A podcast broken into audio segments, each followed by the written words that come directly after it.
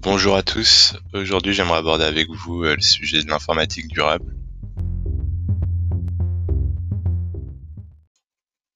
L'informatique durable, l'informatique verte, le numérique responsable ou encore le Green IT est un ensemble de techniques visant à réduire l'empreinte sociale, économique et environnementale du numérique. Dans le domaine des technologies de l'information et de la communication, TIC, elle conçoit ou recourt à des écotechniques afin de diminuer les impacts que les TIC font subir à l'environnement au cours de leur cycle de vie. L'informatique durable participe au développement durable par l'éco-conception de produits et services numériques, la conception de systèmes d'information durables ou l'optimisation et le changement de modèle d'un TIC. Le journal officiel français du 12 juillet 2009 donne écotique comme abréviation des écotechniques de l'information et de la communication. Ces termes sont l'équivalent de l'anglais Green Information Technology, Green IT. Les écotechniques de l'information et la communication sont des techniques de l'information et de la communication dont la conception ou l'emploi permettent de réduire les effets négatifs de l'activité humaine sur l'environnement.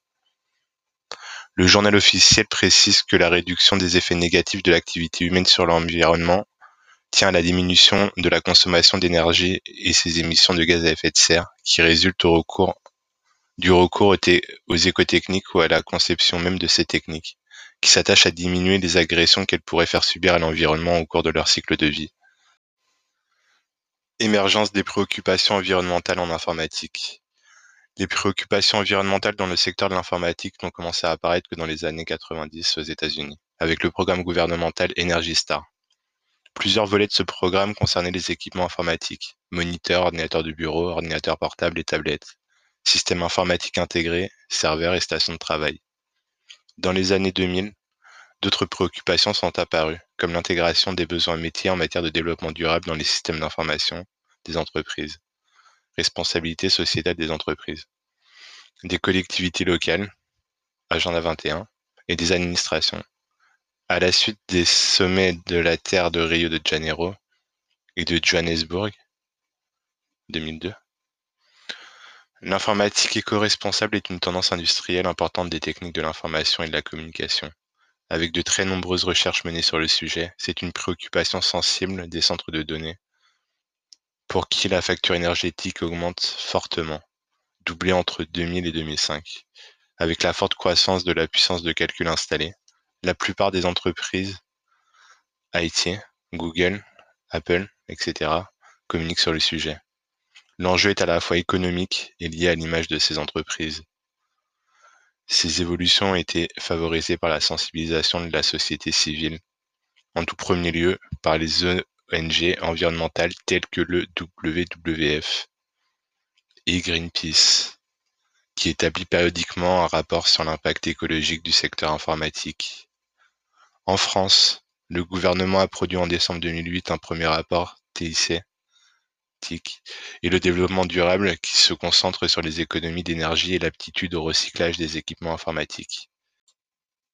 Point de repère chronologique. 1992. Lancement par le gouvernement américain du programme Energy Star, dont l'objectif étant était d'économiser l'énergie sur les équipements électriques et informatiques. 1997. Création de la Global Reporting Initiative. 98. La Convention d'Artus définit la notion d'information environnementale. 2001. Vote de la loi relative aux nouvelles régulations économiques, NRE en France, dont l'article 116 demande aux entreprises de rendre compte des conséquences environnementales et sociétales de leur activité. 2002. Adoption du décret d'application de la loi NRE en France. À la suite de la loi NRE, quelques sociétés de conseil incluent le développement durable dans leur offre. 2003. La directive européenne 2003-4-CE fixe les obligations des collectivités en matière de mise à disposition de l'information environnementale. 2004. Fédération de la communauté francophone autour de greenIT.fr. Première réflexion du CIGREF sur l'usage des TIC et le développement durable, en partenariat avec l'ORS, l'ORSE. Première publication par Greenpeace du guide to Greener Electronic en 2006.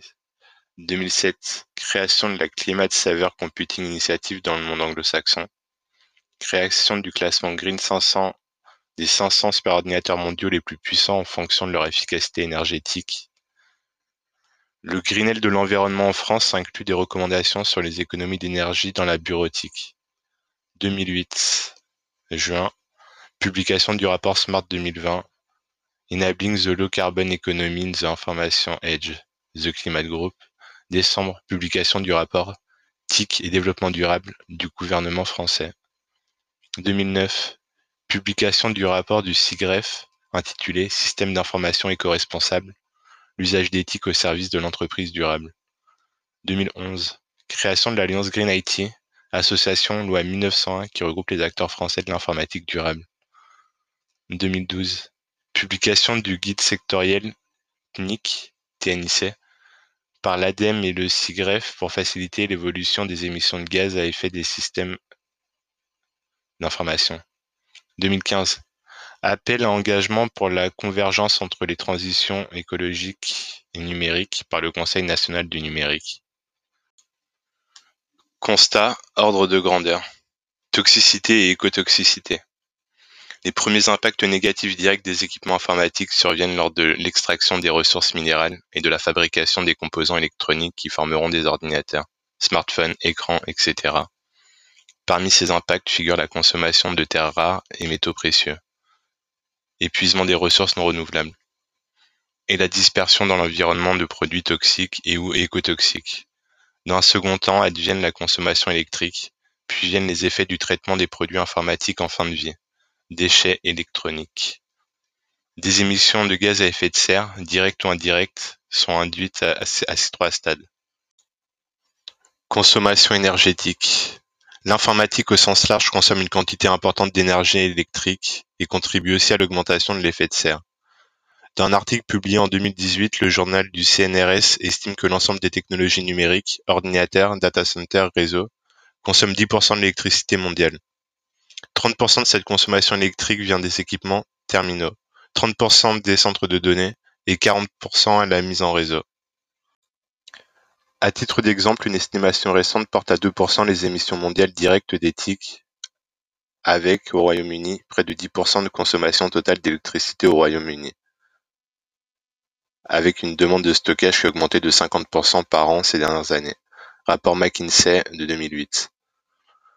Plus vite que ne baisse le coût de stockage par unité, parallèlement à l'efficacité énergétique des bâtiments et des véhicules, il faut donc aussi améliorer l'efficacité énergétique des ordinateurs personnels, des serveurs et des onduleurs et objets connectés. Les enjeux financiers de l'informatique éco-responsable sont donc très importants. Par exemple, l'objectif d'une consommation électrique réduite de 50% correspondrait à une économie réelle ou attendue due d'environ 5,5 milliards de dollars et la non-émission de 7 millions de tonnes de CO2 en trois ans. Selon une enquête faite auprès des membres de l'initiative Climate Saver Computing Initiative, 12% ayant répondu, le secteur déploie donc des efforts de communication sur le thème de l'efficacité énergétique des équipements, parfois la limite de l'éco-blanchiment, en anglais greenwashing. Un calcul fait en 2009 montrant que le seul fait de, de complètement euh, éteindre les ordinateurs la nuit dans une entreprise possédant 10 000 PC équivalait à une économie annuelle de 260 000 USD et 1871 tonnes d'émissions de CO2. Les techniques de l'information et de communication, TIC, consomment 13% de l'électricité en France. Elles sont responsables de 5% des émissions de CO2 du pays. La consommation électrique des micro-ordinateurs augmente de 5% tous les ans. L'électricité représente 10% du budget des DSI. La facture électrique des ordinateurs, sur leur durée de vie, est désormais supérieure au coût d'achat. Entre 2000 et 2005, la consommation électrique des centres d'exploitation a doublé dans le monde.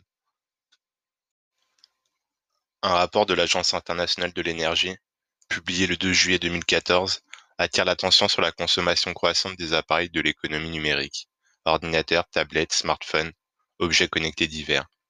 14 milliards d'appareils connectables en 2013, 50 milliards prévus en 2020, 100 milliards en 2030 et 500 milliards en 2050.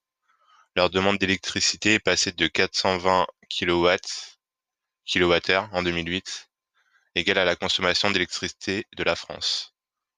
À 1616 kWh en 2013, si rien n'est fait pour maîtriser cette demande, elle devrait atteindre 1140 kWh en 2025, plus que la consommation totale réunie du Canada et de l'Allemagne.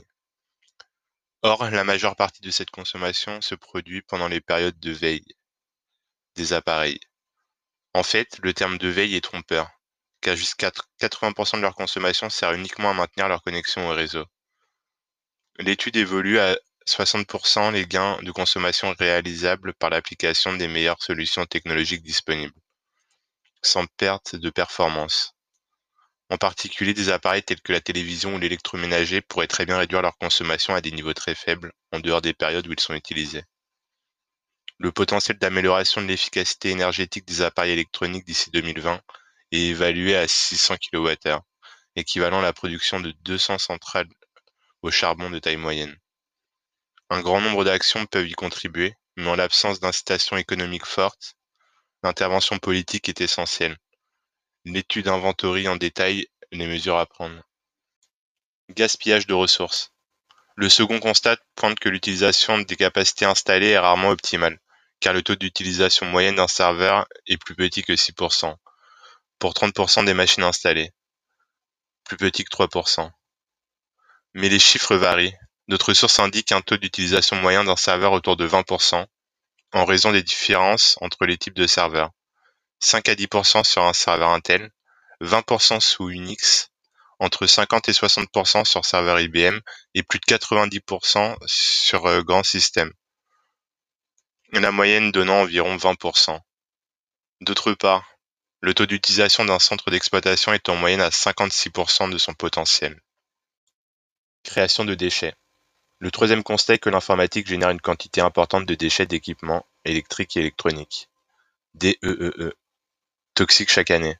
50 millions de tonnes au niveau mondial en 2010, 75 millions de tonnes en 2014. En France, cela représente plus de 24 kg de déchets par an et par habitant, dont moins de 15% sont collectés et recyclés. Mise en œuvre. La mise en œuvre pratique d'une démarche d'informatique éco-responsable passe par plusieurs étapes. Comprendre et mesurer des phénomènes physiques à l'œuvre dans les systèmes informatiques, fonctionnement, système de veille. Étudier les phénomènes d'obsolescence propres au domaine de l'informatique et des objets connectés. Corréler les consommations d'énergie avec des scénarios d'utilisation opérationnelle des équipements produire des équipements éco-conçus et évaluer leurs performances réelles. Pour pouvoir comparer et reproduire ces mesures, elles doivent reposer sur un modèle partagé et si possible normalisé. On a d'abord comparé les spécifications techniques de consommation émanant des fournisseurs d'équipements, mais outre que les données techniques et les contextes d'emploi utilisés pour obtenir ces chiffres différaient d'un constructeur à l'autre, certains biais pouvaient parfois être introduits pour des raisons commerciales. De plus, les conditions d'usage d'un matériel peuvent aussi modifier sa consommation d'énergie et son bilan énergétique et environnemental. Normes, labels et indicateurs. L'éco-conception informatique vise à rendre le cycle de processus de fabrication, utilisation et recyclage ou destruction moins toxique et plus sobre en énergie. Ceci passe notamment par des normes de management environnemental. Exemple, ENISO ou EMAS, EMAS et des initiatives éco-responsables de certains secteurs industriels ou entreprises, exemple Projet Climate Saver Computing Initiative ou CSCI, qui a ensuite rejoint le Green Grid, ou encore en France le plan de 5 ans lancé fin 2014 par l'ITU, Union internationale des, des télécommunications, ou Internet Télécommunications Union, de réduction avant 2020 de 50% de la quantité de déchets d'équipements électriques et électroniques et d'autant 30% les émissions de gaz à effet de serre associées au secteur des télécoms. L'indicateur d'efficacité énergétique, en anglais Power Usage Effectiveness ou PUE, d'un centre d'exploitation est le ratio de l'énergie totale consommée par le centre d'exploitation divisé par l'énergie effectivement utilisée par les équipements informatiques. En 2010, le PUE moyen d'un centre de données Tier 3 est compris entre 2,5 et 2,7 selon l'échelle écologique, Green Green. Mais certains acteurs parviennent à descendre en dessous de 1,3 pour des centres de données tiers 1. En 2011, le centre d'exploitation le plus performant au monde était le HP EcoPod, avec un PUE de 1,05. Mauvaise hypothèse sur le rôle d'éthique pour l'environnement. Zéro papier ou dématérialisation. La première des mauvaises hypothèses est le mythe du zéro papier, apparu dans les années 80 au sujet de l'informatique et remis au goût du jour sous l'appellation de dématérialisation. On a souvent cru que l'informatique allait supprimer le papier. En réalité, les données agrégées montrent plutôt l'inverse. Ainsi, les statistiques disponibles mettent en évidence une augmentation de 24% de la consommation de papier dans les pays développés, entre 88 et 98. Alors que dans la même période, les capacités de stockage d'informations sous forme électronique se développent considérablement.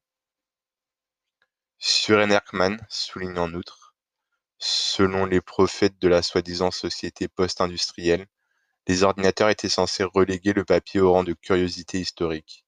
C'est exactement l'inverse qui s'est produit.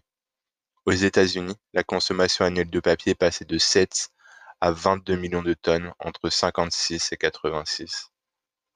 Dans les faits, la dématérialisation des documents simplifie leur manipulation et leur rematérialisation sous la forme d'impression bureautique. On assiste donc à un effet rebond important puisque le document papier n'est pas dématérialisé, mais transféré ou créé sur un support informatique, disque dur.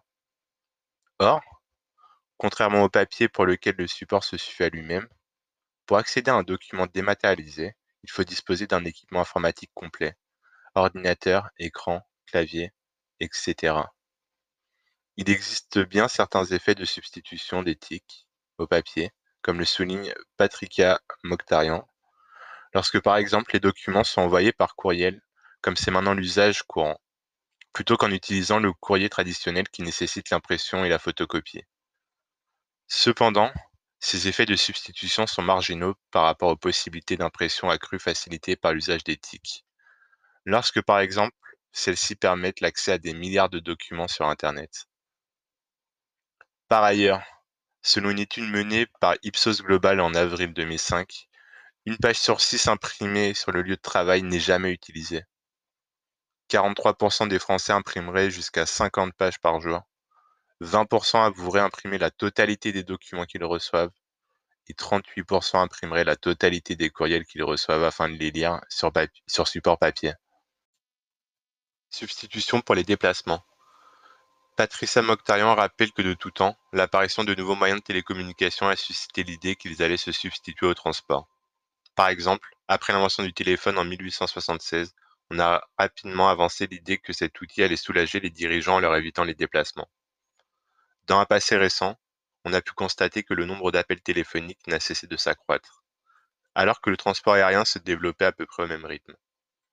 Certaines études sur l'impact des télécommunications sur les voyages ont montré un effet de substitution des télécommunications aux voyages, mais Patricia Mokhtarian a montré que ces études limitaient au court terme en se focalisant sur une seule application, passent à côté d'effets indirects à long terme, que l'on retrouve dans les études de type holistique.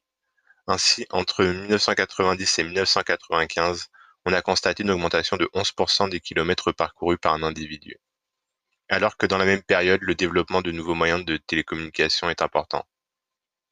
Il existe au contraire des effets de complémentarité. Lorsque l'utilisation d'un moyen de communication conduit à accroître un mode de transport, comme exemple de complémentarité, on trouve le fait qu'un mode de communication électronique est utilisé pour accroître un mode de transport physique. C'est ainsi que l'une des utilisations les plus courantes des téléphones mobiles consiste à planifier ou modifier des entrevues. Même dans le cas du télétravail, l'effet de substitution est difficile à prouver. En outre, de manière générale, selon Arlen Taylor, 2000, il y a une tendance pour les personnes à faible interaction sociale à voyager plus. Et souligne ses auteurs, les personnes travaillant à domicile ont moins d'interaction avec les autres. À ces considérations s'ajoute le fait que l'usage des techniques de l'information et de communication n'a pas ralenti l'augmentation continue des flux physiques observés depuis deux siècles comme le montre une étude d'Arnulf Grubler. Effet du commerce électronique sur les transports. Il existe très peu d'études sur la comparaison de l'impact environnemental du commerce électronique par rapport au commerce traditionnel. Selon une étude sur la vente en ligne de livres aux États-Unis, 76 mégajoules par livre sont consommés par le commerce électronique, alors que seulement 53 mégajoules le sont par le commerce traditionnel. Au Japon, dans la ville de Tokyo, le commerce électronique nécessite 9,3 mégajoules par livre, tandis que le commerce traditionnel en consomme 1,6. En 2009, la FEVAD a publié une étude sur la réduction de la masse équivalent carbone lors de l'utilisation du commerce électronique. Celle-ci est plus optimiste. En valeur absolue, l'économie moyenne de CO2 réalisée sur les déplacements s'élève à 2,670 kg équivalent CO2 par livraison. L'utilisation du commerce électronique à la place du commerce traditionnel permettrait de se rapprocher de l'objectif Factor 4, prévu par le Grenelle de l'environnement qui permet un bon équilibre entre les pays industrialisés et les pays en voie de développement.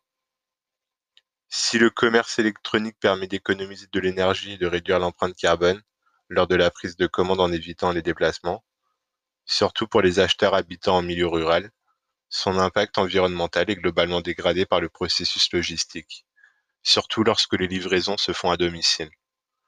Une optimisation logistique est donc nécessaire pour réduire l'empreinte carbone, par exemple en regroupant les expéditions dans des points de dépôt. Faible consommation électrique et faible empreinte carbone. Les statistiques disponibles pour la France en 2008 montrent que la consommation d'éthique représente environ 58,6 kWh, soit 13,5% de l'électricité, et que cette consommation a augmenté d'environ 10% par an sur les dix dernières années. La consommation se répartit comme suit. 22 kWh pour l'informatique, 38% de la consommation d'éthique, 16,5 kWh pour l'audiovisuel, 28% de la consommation d'éthique, 20,1 pour les télécommunications et autres matériels électroniques, 34% de la consommation d'éthique. Les serveurs et centres de données consomment 4 kWh et les postes de travail informatique professionnel 11 kWh. La consommation des serveurs et centres de données augmente de 15 à 20% par an et représente près du quart des émissions de CO2 générées par l'industrie informatique. Dans le monde, la consommation des serveurs a doublé entre 2000 et 2005. Production et déchets des produits immatériels. L'apparition de l'expression technologie de l'information et de communication et de l'expression économie de l'immatériel ont été à peu près simultanées, de sorte que l'informatique a pu apparaître comme une industrie de l'immatériel, du savoir. La prise de conscience de la crise écologique et l'obligation pour les entreprises de rendre compte des conséquences environnementales de leur activité a mis en évidence les, nombreuses externalités liées à l'activité informatique, parmi lesquelles l'accumulation des déchets qui génèrent une forte pollution. Dans le cycle de vie d'un équipement informatique, les étapes qui conduisent à une pollution sont dans l'ordre. La production, puis l'utilisation avec la consommation d'électricité, puis la fin de vie. Concernant la phase de production, seulement 2% des matériaux utilisés pour la fabrication des équipements informatiques et de télécommunications se retrouvent dans le produit final. Les 98% restants se transforment en déchets. Un ordinateur contient 1000 matériaux venant du monde entier, dont du plomb, du cadmium, du barium, du beryllium. Un ordinateur personnel contient de 1500 à 2000 composants qui viennent du monde entier, en général par voie aérienne. Concernant la fin de vie, 90% des déchets d'équipements électriques et électroniques sont incinérés ou recouverts sans pré-traitement. Selon le magazine Consumer Reports, les Américains ont jeté environ 3 millions de tonnes d'objets électroniques en 2003. Limite des progrès techniques. Afin de diminuer les ressources utilisées par les ordinateurs, les acteurs de l'informatique invoquent en général plusieurs types de solutions. Les économies de l'électricité consommée par le recyclage des matières premières employées pour la fabrication des ordinateurs, Green IT 1.0, l'augmentation du taux d'utilisation des ordinateurs à l'intérieur d'une même organisation, virtualisation, le partage de ressources informatiques externes aux organisations, ou informatique dans les nuages, cloud computing en anglais. Cependant, aucune étude n'a permis de démontrer que le recours à ces mesures permettra de diminuer globalement les ressources consommées par les ordinateurs. En revanche, On sait depuis le XIXe siècle qu'à mesure que les améliorations techniques augmentent l'efficacité avec laquelle une ressource est employée, la consommation totale de cette ressource peut augmenter au lieu de diminuer. Ce paradoxe, connu sous le nom de paradoxe de Jevon, le paradoxe de énonce qu'à mesure que les améliorations technologiques augmentent l'efficacité avec laquelle une ressource est employée, la consommation totale de cette ressource peut augmenter au lieu de diminuer. A été vérifié par la consommation de carburant des véhicules automobiles. En informatique, certains experts ont montré par exemple que la virtualisation risque de générer un effet rebond.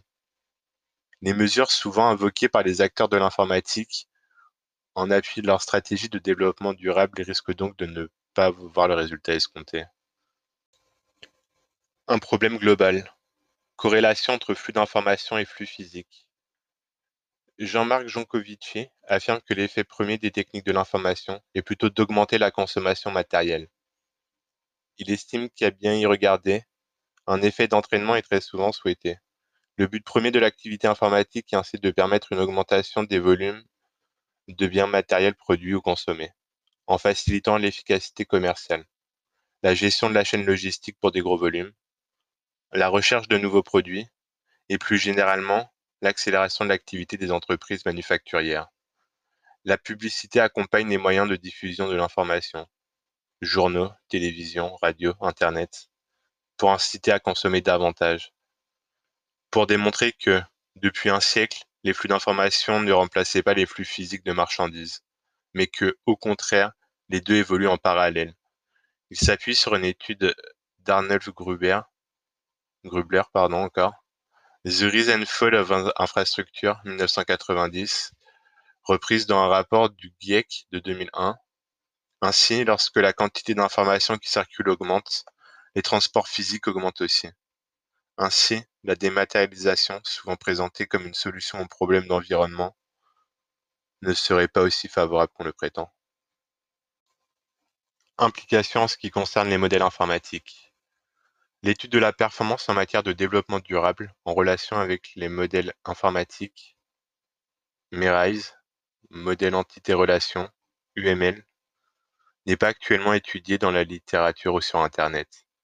Tout ce que l'on peut dire est que ces modèles génèrent des informations structurées, quantitatives, mais s'intéressent peu aux performances qualitatives en matière environnementale et sociale, qui sont le plus souvent du domaine de l'information non structurée. Texte libre dans des documents, informations éparpillées dans des tableurs. Les objectifs en matière de développement durable des entreprises ont un impact sur la stratégie marketing. Tant dans le domaine de la communication, que de l'étude des opportunités et des menaces engendrées par les besoins des consommateurs et des clients des entreprises. En tenant compte des attentes des parties prenantes, il s'agit d'une démarche d'intelligence économique, qui consiste à analyser les signaux faibles du marché, qui parviennent le plus souvent en source ouverte, par les relations professionnelles et par Internet. Veille environnementale, sociale et sociétale. Puis à structurer ces informations dans des référentiels qu'il est possible d'analyser selon plusieurs axes d'analyse.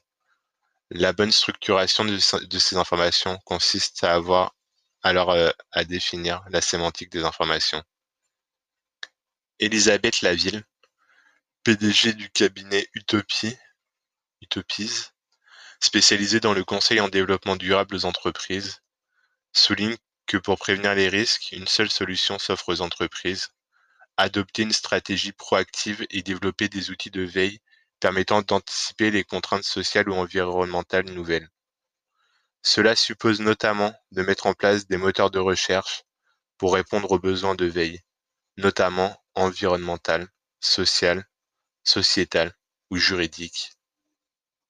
Le modèle d'intelligence économique de l'AFDI, AFDIE, comprend un facteur de perception de l'environnement qui précise que l'entreprise doit intégrer l'analyse de l'environnement dans la formulation de la stratégie et élargir l'éventail des, veilles spécifiques aux veilles environnementales, juridiques et sociétales. La réponse aux besoins de veille, donc la prise en compte des risques potentiels associés aux activités des organisations, les menaces d'un modèle de type SWOT, pose la question des modèles de gouvernance. Selon Georges Épinette, administrateur du CIGREF, CIGREF, le modèle de gouvernance des systèmes d'information le plus employé dans le monde, COBIT, COBIT majuscule, souffre d'une relative indigence en matière d'alignement stratégique et de gestion de risque. Pour l'alignement du système d'information, les besoins métiers à prendre en compte dans les systèmes d'information sont la veille, l'innovation, la démarche qualité, l'interaction avec les parties prenantes externes à l'organisation, l'analyse du contexte et le retour d'expérience. De ce point de vue, le modèle d'analyse décisionnelle des systèmes complexes paraît ouvrir des perspectives très intéressantes. Système d'indicateurs et réglementation générale. Face à cette problématique globale, la Coalition for Environmentally Responsible Economies, CERES, CERES, a défini un système d'indicateurs appelé Global Reporting Initiative, qui comporte 79 indicateurs sur les trois piliers du développement durable, regroupés en six catégories économie, environnement, droits de l'homme, relations sociales et travail décent, responsabilité vis-à-vis des produits, société. Sa mise en œuvre dans les systèmes d'information des entreprises, sur des bases volontaires, consiste à collecter des indicateurs sur tous les processus métiers.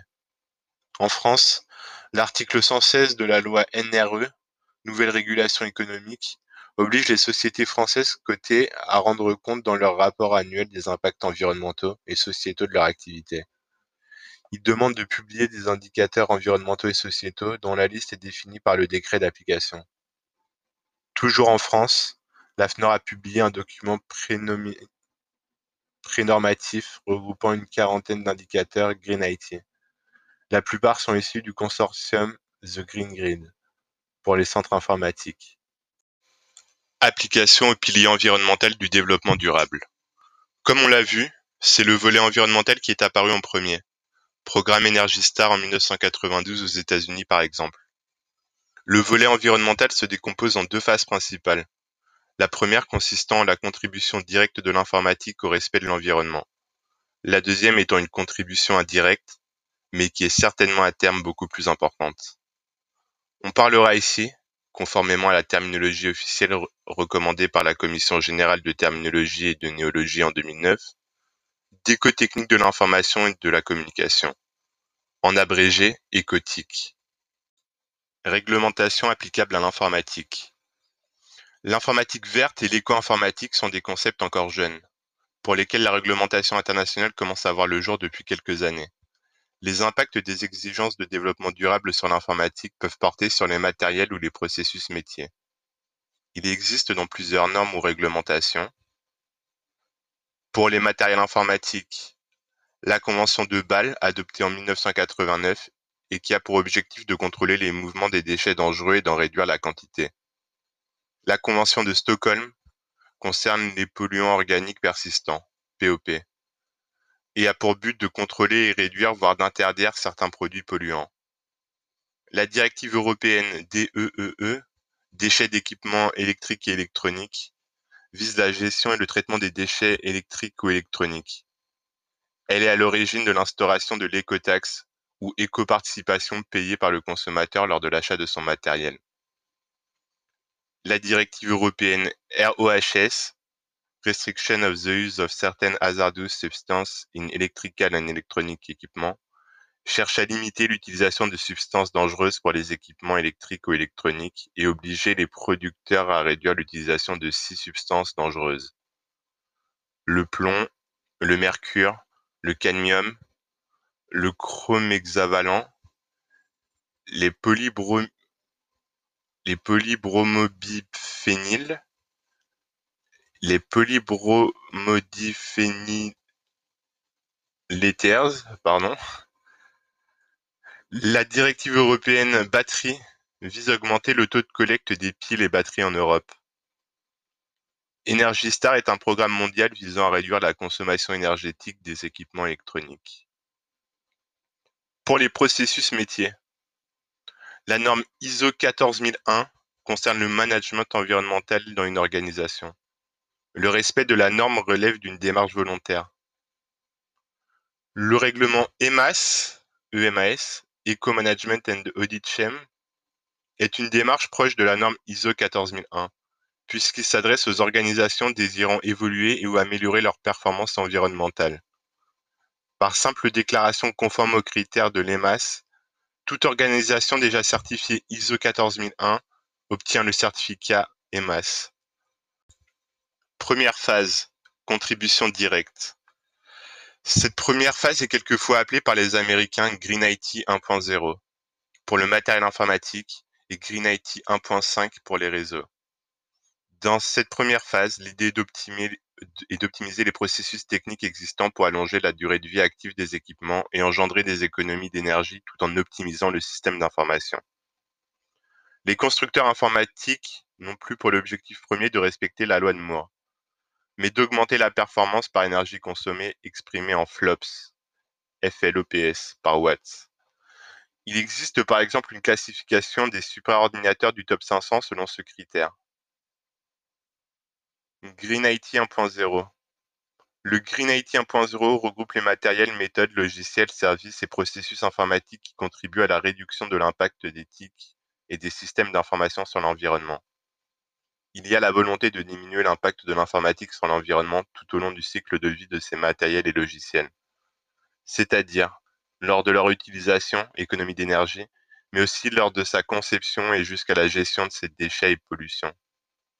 Il existe des sociétés spécialisées dans le recyclage de matériel informatique obsolète, qui le collectent auprès d'entreprises utilisatrices, le reconditionnent et le revendent à d'autres organismes intéressés. Green IT 1.5 Le Green IT 1.5 correspond aux techniques visant à réduire l'impact de l'organisation de l'entreprise, fonction de support, sur l'environnement. Ce périmètre regroupe à la fois des techniques visant à réduire les déplacements physiques par la dématérialisation et l'échange des données informatiques. Et les logiciels permettent de mesurer, simuler et réduire l'empreinte de l'organisation. Comptabilité carbone, logiciel de notation de la performance environnementale des fournisseurs, outils de pilotage et reporting, RSE. On parle de système d'information développement durable, SIDD. Deuxième phase, contribution indirecte dans les processus métiers. Cette deuxième phase est quelquefois appelée par les Américains Green IT 2.0. Le Green IT 2.0 ou IT for Green consiste à réduire les GES de l'ensemble de l'organisation par l'emploi des nouvelles technologies informatiques. Les GES, gaz à effet de serre, bien sûr. Le rapport SMART 2020 montre qu'il serait possible de réduire les émissions de CO2 de, CO2 de l'ensemble de l'économie d'environ 15% à l'horizon 2020, en agissant sur les technologies de l'information et de la communication. À ce stade, les Green IT permettent la réorganisation de l'entité pour aider, à chaque étape du processus métier, de diminuer l'empreinte écologique. Initiative européenne sur les informations environnementales. Outre l'aspect purement réglementaire, plusieurs directives et projets de l'Union européenne tendent à promouvoir l'usage d'informations environnementales. On notera par exemple la directive INSPIRE, Infrastructure for Spatial Information in the European Community, qui vise à favoriser l'échange des données au sein de l'Union européenne dans le domaine de l'environnement pris dans un sens large. Cette directive introduit notamment l'obligation de fournir des données selon les règles de mise en œuvre communes et de constituer des catalogues de données sous forme de métadonnées. Les projets CORIN et GMES, GMES, qui utilisent les données géospatiales, leur traitement, exploitation et interprétation afin de soutenir, vérifier et évaluer les directives européennes en matière d'environnement. Évolution environnementale. Pour l'évolution de la pollution environnementale en général, il existe des logiciels qui permettent d'évaluer différents types de pollution. D'autres logiciels permettent de mesurer et suivre dans le temps l'empreinte carbone des entreprises et collectivités. Carbon Emission Management System, CEMS. Ces outils sont parfois intégrés dans une suite logicielle plus large baptisée Système de Management Environnemental, SME. Les principaux éditeurs de logiciels de gestion intégrés PGI ou ERP en anglais, ajoute des modules qui couvrent ces besoins. Dans le cas des entreprises industrielles, pour la surveillance environnementale et pour la gestion environnementale des sites industriels, il est nécessaire de modéliser à l'aide de systèmes d'information environnementale les données physiques qui ont fait l'objet d'acquisition, de mesures et d'analyse. Achat durable. La logistique et la gestion de la chaîne logistique ont commencé à être étudiées sous l'angle du développement durable depuis les années 2000, et en particulier les achats durables. On voit apparaître depuis la fin des années 2000 des solutions logicielles pour la gestion des achats durables. Application au pilier social du développement durable. Les tics durables peuvent permettre d'améliorer les conditions de vie et de travail en valorisant et en respectant les activités des êtres humains. En l'espèce, les tics durables ont pour ambition d'assurer un développement de la société sur le long terme qui soit plus équitable. La fracture numérique est un facteur d'inégalité devant l'accès à la culture. La réduction de la fracture numérique entre pays du Sud et pays du Nord, ou à l'intérieur même des pays développés, fait partie des mesures sociales du secteur de l'informatique en matière de développement durable. Il en est de même de la lutte contre l'électronisme. Réduction de la fracture numérique dans le monde, SMSI. Lors de la première phase du sommet mondial de la Société de l'information, SMSI, qui s'est tenu à Genève du 10 au 12 décembre 2003, des représentants de 175 pays ont défini un programme visant à réduire la fracture numérique dans le monde partant du principe que l'accès de tous à Internet est indispensable. Ils ont adopté dans ce sens la déclaration de principe de Genève et le plan d'action de Genève sous la forme de mesures concrètes. L'UNESCO a aussi proposé une stratégie pour combattre la fracture numérique dans le monde. Selon Dominique Strauss-Kahn, la réorganisation du travail qui découle de l'accès au TIC dans le sud du pays permet de gagner en productivité. C'est un moyen de co-développement. Lors de la deuxième phase du SMSI, qui s'est tenue à Tunis en 2005, a eu lieu une première évaluation des actions mises en œuvre depuis le sommet de Genève. Depuis 2006, le suivi est effectué par des forums annuels. Réduction de la fracture numérique en France. En France, l'État a lancé en 2008 un plan de réduction de la fracture numérique, Ordi 2.0, qui permet de développer une filière nationale de collecte de reconditionnement et de redistribution des ordinateurs. Dans une démarche d'économie solidaire et de qualité environnementale, elle permet d'accélérer l'équipement à bas prix des publics en difficulté économique. Cependant, la baisse constante du prix des matériels neufs, l'apparition de machines d'entrée de gamme très bon marché, netbook, fragilise le modèle économique du reconditionnement qui repose de plus en plus sur le financement public via l'insertion par l'activité économique. Lutte contre l'ergostressie. L'ergostressie, encore appelé stress technologique ou technostress, est le stress induit chez une personne par l'utilisation des technologies de l'information et de la communication, TIC, excessive en regard de ses possibilités d'adaptation.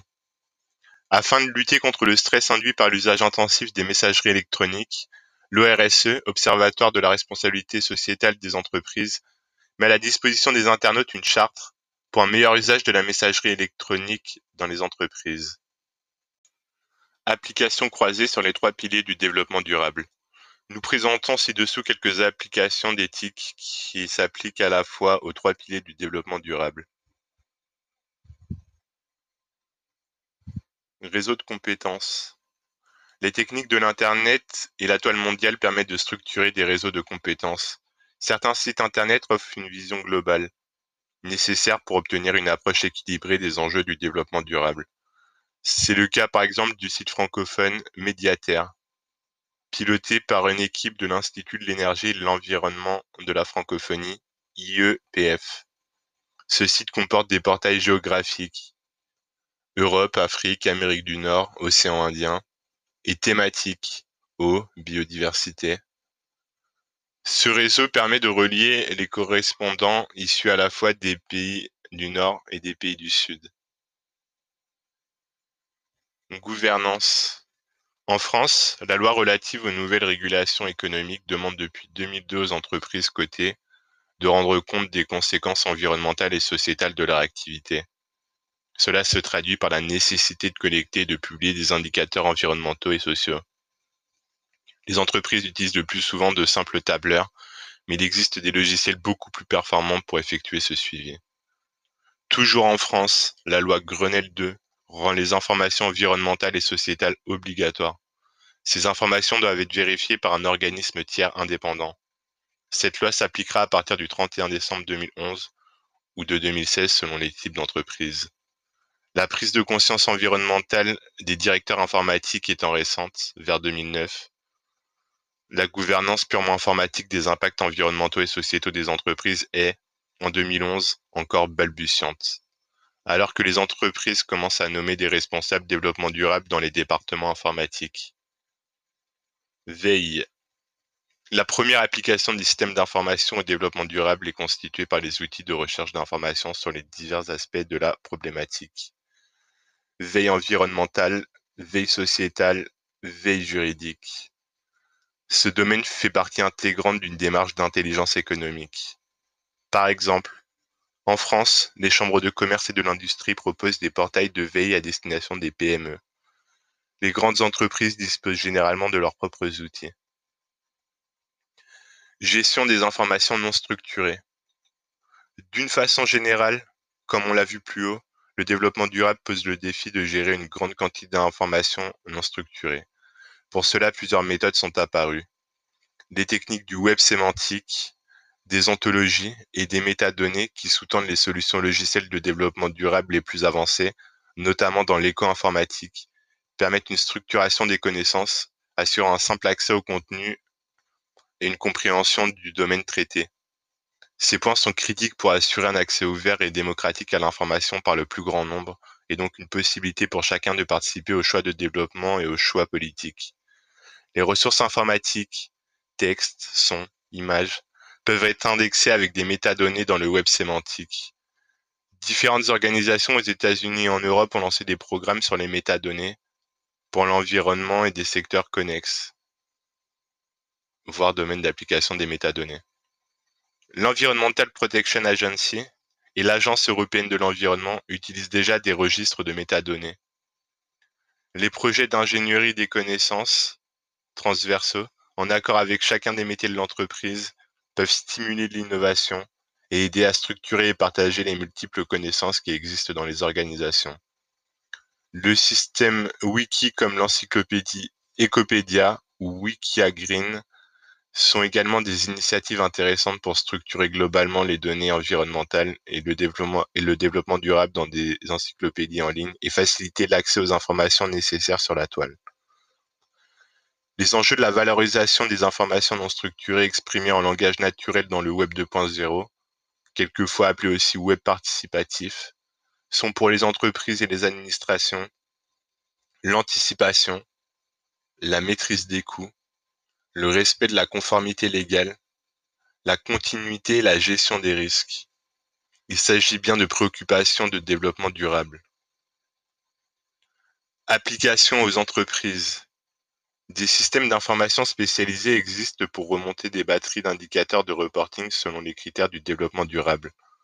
Cependant, il rencontre des limites dans la mesure où il n'existe pas de comptabilité environnementale intégrée dans les entreprises, faute en général de normes et de directives publiques dans ce domaine. La France fait exception dans ce domaine, avec les indicateurs proposés par la loi relative aux nouvelles régulations économiques. Des places de marché offrent des services de mise en relation des entreprises avec des fabricants et des prestataires de services éco-responsables. Par exemple, le portail du développement durable Secovia met gratuitement à la disposition des entreprises et des internautes des ressources pour la mise en œuvre du développement durable. Application aux collectivités locales, Agenda 21. Il existe des logiciels spécialisés pour la gestion des agendas 21 locaux ou d'autres démarches de collectivités locales orientées vers l'environnement et le développement durable. Via 21 d'Acte 21. Ce logiciel permet de gérer l'agenda 21, de planifier les actions, d'évaluer l'agenda 21, de mettre en forme le rapport de développement durable, de communiquer et de mobiliser les parties prenantes. Linéa 20. Ce logiciel libre permet de communiquer et de sensibiliser le grand public et d'évaluer les démarches d'agenda 21, de plan climat, d'approche environnementale et de l'urbanisme, AEU, et d'écoquartier. Travail collaboratif. Le développement durable est, dans une organisation, un programme transversal. En outre, Les programmes de développement durable font intervenir des acteurs internes à l'organisation et des parties prenantes externes, qui forment une communauté d'intérêt. La gestion d'un plan de développement durable nécessite d'utiliser des méthodes de travail collaboratif. Il faut indiquer les modalités du travail collaboratif, service à rendre et données manipulées, faire une étude de risque et identifier les outils les plus adaptés. Logiciel libre. Selon certains experts du logiciel libre et du développement durable, les deux mouvements sont animés par des valeurs et une philosophie similaire. Web 2.0. Une voie semble ouverte par les acteurs dits du Web 2.0 comme Google, eBay, PayPal ou Wikipédia. L'idée qui prévaut chez ces acteurs est de proposer des plateformes dont il est aussi aisé de se servir que d'y contribuer. Le rapport avec les conditions de vie au travail est alors le suivant. Dans les grandes entreprises où le travail a été hautement spécialisé et donc cloisonné, l'activité devient de plus en plus aliénante, car répétitive normé et loin de l'usager final. Cette logique de croissance des grandes entreprises par spécialisation, achat, ressources humaines, finances, informatique, etc., peut être revisitée avec ce nouveau paradigme, puisque ces plateformes montrent qu'il est possible de rendre autonomes des non-experts, donc de devenir acheteur, eBay, expert RH, LinkedIn, ou de contribuer à un wiki de la comptabilité générale, ce renversement a été décrit dans l'informatique conviviale, paru aux éditions Heroids. Il montre également notamment que l'on peut à nouveau rendre autonomes des équipes pluridisciplinaires, bénéficiant de la science des experts au travers de ces plateformes et travaillant, et travaillant donc dans des conditions plus épanouissantes. Système d'information durable. Les défis du développement durable vis-à-vis -vis du système d'information. Les principes du développement durable auront à plus long terme des conséquences plus profondes sur l'architecture des systèmes d'information des organisations. Celles-ci ont en effet à affronter plusieurs défis. Faire face à l'augmentation des données et des informations, l'explosion des données croît rapidement, en particulier grâce à l'Internet, mais également de nos jours avec l'explosion des réseaux sociaux et des IoT. Gérer une nouvelle relation avec les clients, consommateurs ou usagers, le modèle de croissance hérité de la révolution industrielle, articulé autour d'un cycle court entre l'acquisition et, la dépréciation des biens, n'est pas compatible avec l'objectif du, développement durable. Il faut maintenant produire, non pas plus, mais mieux, des biens qui peuvent se modifier au cours de leur vie afin de s'adapter aux nouvelles attentes des consommateurs. Ce qui consiste à passer d'une économie linéaire à une économie circulaire, Respecter des réglementations plus nombreuses et complexes, des informations justes et partagées doivent fournir la vérité de l'efficacité écologique des organisations. Le marché est insuffisant pour y parvenir. Les États sont donc amenés à édicter des réglementations de plus en plus exigeantes dans les domaines du respect de l'environnement, de la transparence financière, des exigences sociales, data privacy, RGPD, accessibilité RGA, etc. Dans ce contexte, l'informatique existante est, un frein pour le développement durable, car les outils informatiques figent les organisations dans un modèle d'exécution difficile à faire évoluer. L'industrie informatique subit une fin, de, une fin de cycle historique, car le système d'information des organisations empile des couches techniques hétérogènes, qui font cohabiter des décennies d'innovation allant des grands ordinateurs centraux des années 1970-80 à la micro-informatique des années 1990, puis à l'Internet des années 2000. De fausses solutions consisteraient à ajouter de nouveaux logiciels et bases de données en, complément de l'existant, tout comme à remplacer une partie du système par un développement spécifique ou l'achat d'un progiciel. Principes et structures de l'architecture du SI durable. Le système d'information durable doit s'appuyer sur quelques principes simples. Reposer sur des données partagées, fiables et d'une qualité totale. Signification unifiée. Valorisation et fiabilité garantie. Sécurité et traçabilité des accès. Respecter des règles de gestion qui exploitent ces données partagées et qui ne soit pas codé en dur dans les langages informatiques. Définir des processus qui distribuent les règles auprès des acteurs internes et externes à l'organisation. Disposer d'une politique d'achat numérique responsable en basant la sélection des produits sur les écolabels. Disposer d'infrastructures et de matériel dont l'obsolescence et la consommation énergétique doivent être optimisées. Pour cela, l'architecture des systèmes d'information doit être structurée autour des trois référentiels métiers. La gestion des données de référence, MDM, le système de gestion de règles métiers, BRMS, et la gestion des processus métiers, BPM. Le croisement de ces trois référentiels constitue la chaîne d'agilité ou ACMS, Agility Chain Management System. La force de cette chaîne est égale à son maillon le plus faible. Autrement dit, si l'un des référentiels manque, la chaîne dans son ensemble est inefficace. Données ouvertes et liées. Selon Denise Rechace, experte autrichienne en gestion des connaissances, du Clean Energy Info Portal, le Clean Energy Info Portal www.reegle.info et le wiki Energy Info www.openel.org OPEN E majuscule N minuscule se voient comme des passerelles vers une mine d'informations sur les problématiques d'énergie renouvelable, d'efficacité énergétique et de changement climatique. Ils sont hébergés respectivement par REEEP, Renewable Energy and Energy Efficiency Partnership, et NREL, NREL, National Renewable, Energy Laboratory, excusez-moi. Ces deux organisations ont un emplacement fort sur l'idée des données ouvertes et liées, Link Open Data ou LED et en ont intégré les principes essentiels. Selon Mianella Mathieu, Antoine Zimmermann, Olivier Boissier et Philippe Bonne de l'ENSM-SE, la puissance des données ouvertes et liées peut beaucoup apporter à la dynamique du développement durable. Mais la quasi-totalité des données ouvertes et liées se situe dans la sphère anglophone.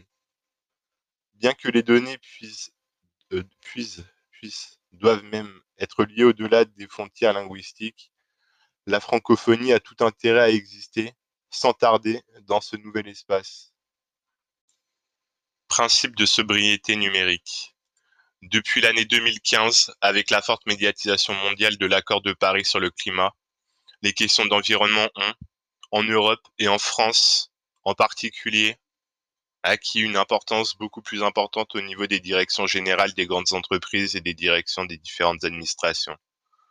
L'association française The Shift Project, présidée par Jean-Marc Joncovici, expert très écouté en France sur les questions environnementales et énergétiques, a mené un, travail de sensibilisation des acteurs du numérique, fournisseurs et utilisateurs, pour qu'ils orientent leur stratégie en fonction du respect des objectifs de l'accord de Paris.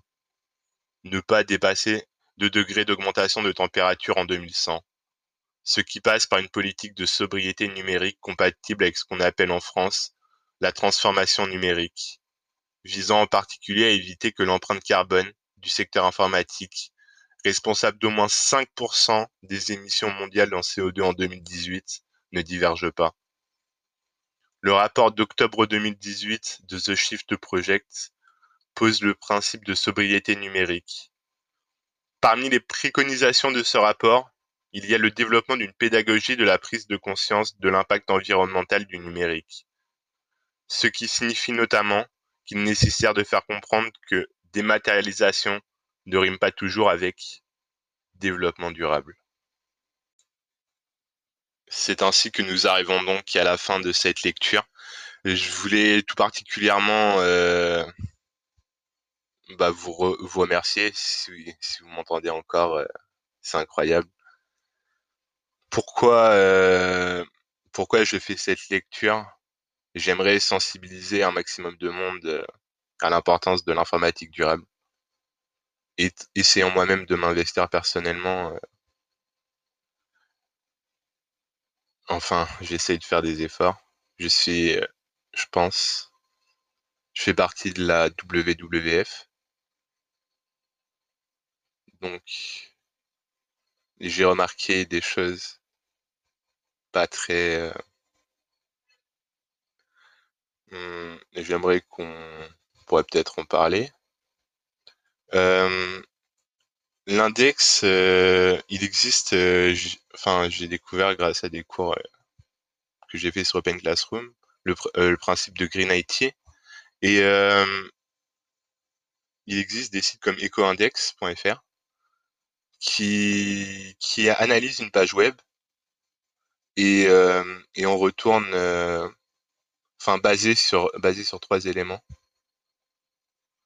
enfin étant le poids de la page, le nombre de requêtes qu'effectue cette page et et voilà le poids total. j'ai moi-même testé mon site, bien sûr. Je, ne me suis pas présenté. Excusez-moi. Je suis software engineer, développeur logiciel chez mon pro web, une toute nouvelle entreprise récemment créée le, 5 mai. Donc, j'aimerais, j'ai vraiment le désir de m'engager, tenir une position solide sur sur la préservation de la planète, quoi, de notre environnement tout simplement.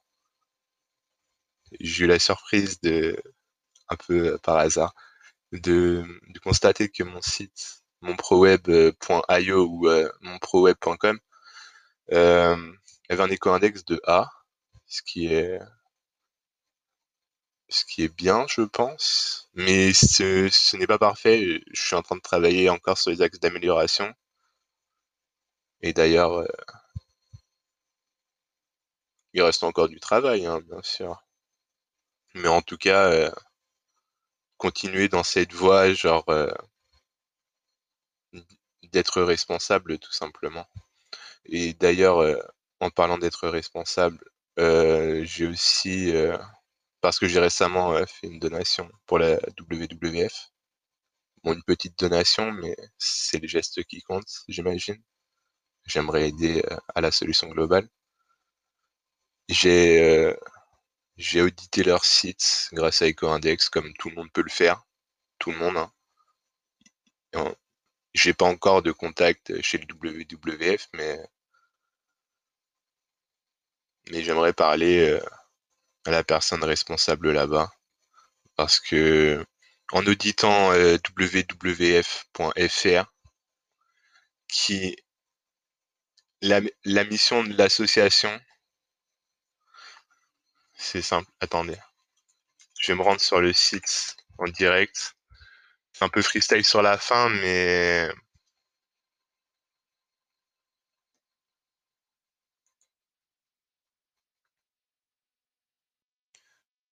Qui sommes-nous alors? Depuis 1973, le WWF France agit au quotidien afin d'offrir aux générations futures une planète vivante. Nous œuvrons pour mettre frein à la dégradation de l'environnement et construire un avenir où les humains vivent en harmonie avec la nature. Très belle, euh, très belle mission, n'est-ce pas? Donc, euh, j'ai audité le site de, on va dire, notre association.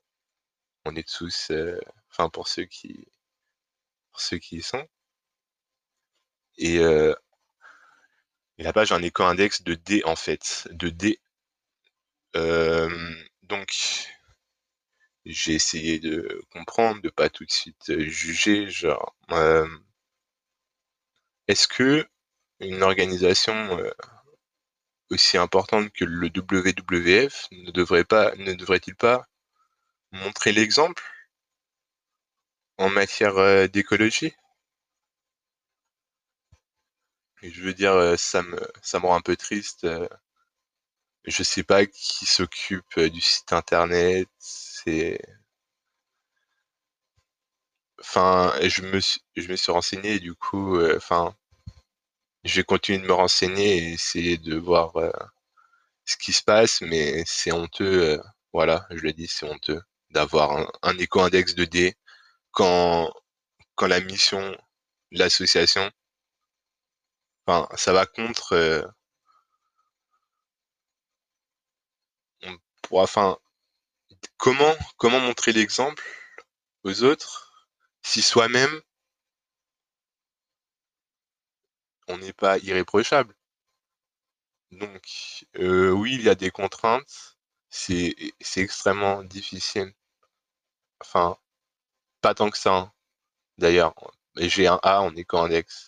OK, mon site ne génère pas encore autant de trafic que le WWF. Ce qui est encore plus grave de ce point de vue-là. Ça veut dire qu'en gros, la note éco-index D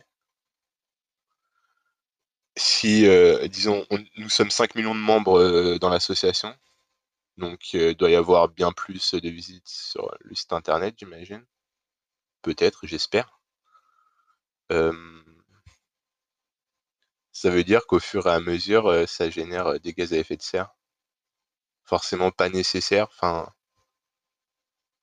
en se concentrant un tout petit peu et en déduire un peu de temps, c'est possible d'arriver à quelque chose de très correct, mais d'ailleurs, je dénigre la page wwf.fr, la page d'accueil, je vous expliquerai un peu après pourquoi. J'ai aussi été voir la boutique, une page, importante, c'est sûr, qui soutient l'association qui a un éco-index de B et donc B qui est, qui est plus acceptable. C'est vrai que tout est bien optimisé, c'est, une boutique tenue par par Shopify un outil pour créer des boutiques en ligne et limite, ça me rassure, ça m'a rassuré, OK et donc j'ai audité pour finir, le site du WWF, org qui a un éco-index de C. Du coup du coup, la vraie question qui se pose, c'est est-il possible, sur un site à gros trafic d'obtenir un éco-index A? Et ne serait-ce pas ne serait-ce pas important?